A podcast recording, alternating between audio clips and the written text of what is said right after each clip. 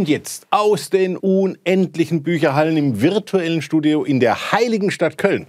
Die aktuelle Spiegel-Bestsellerliste Belletristik. Platz 10, Christian Berkel, Ada. In diesem Roman über das Erwachsenwerden Adas ist alles drin, was man sich von einer historischen Nummernrevue in Gestalt eines Entwicklungsromans erwartet. Das Berlin der 50er Jahre mit Rückblenden auf Hitler und die Männer des 20. Juli über Paris oder la bis zu Woodstock. Literarisch nicht sonderlich aufregend, immerhin aber pointensicher und süffig erzählt.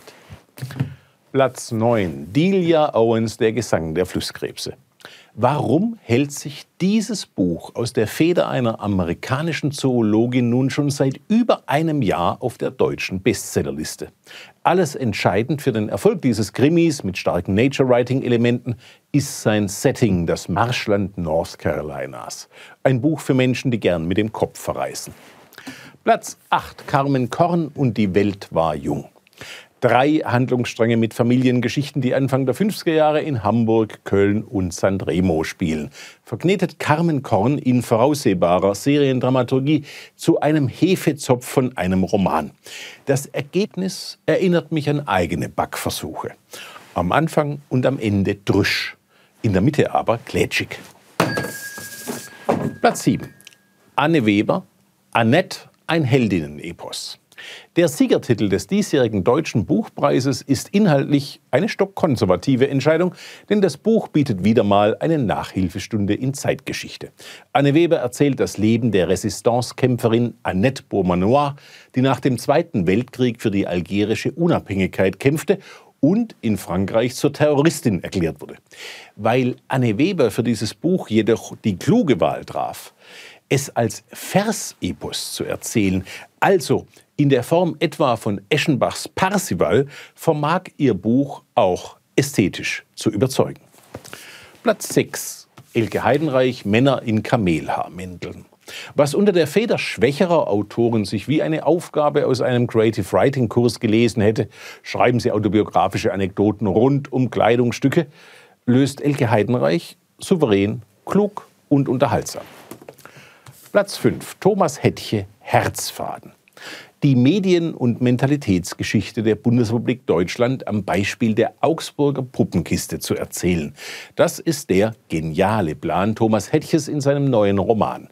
Bisweilen reibt man sich angesichts der höchst aktuellen Bezüge und Pointen verwundert die Augen. Heißt der Bösewicht in Kleiner König Kalle Wirsch doch tatsächlich Zoppo Trump? Platz 4, Joachim Meyerhoff, Hamster im hinteren Stromgebiet.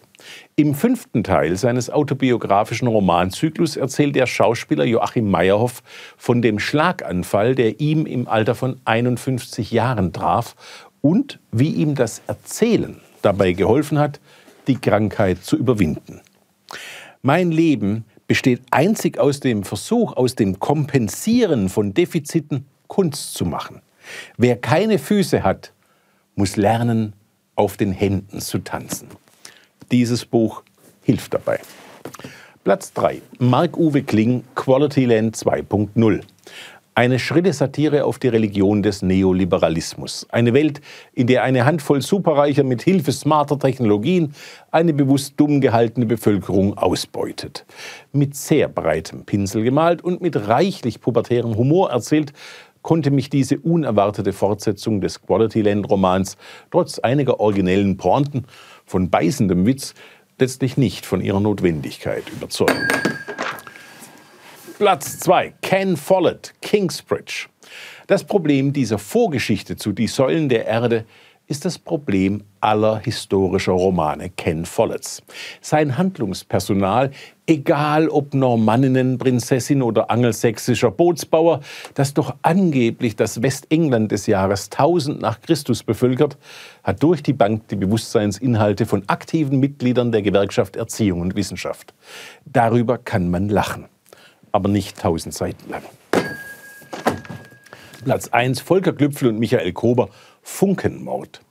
Im neuen, dem elften Kluftinger Krimi wird der Allgäuer Kommissar Interimspolizeipräsident, verheddert sich in WhatsApp und in gendergerechter Sprache, schafft sich einen Thermomix an und löst einen 35 Jahre zurückliegenden Mord.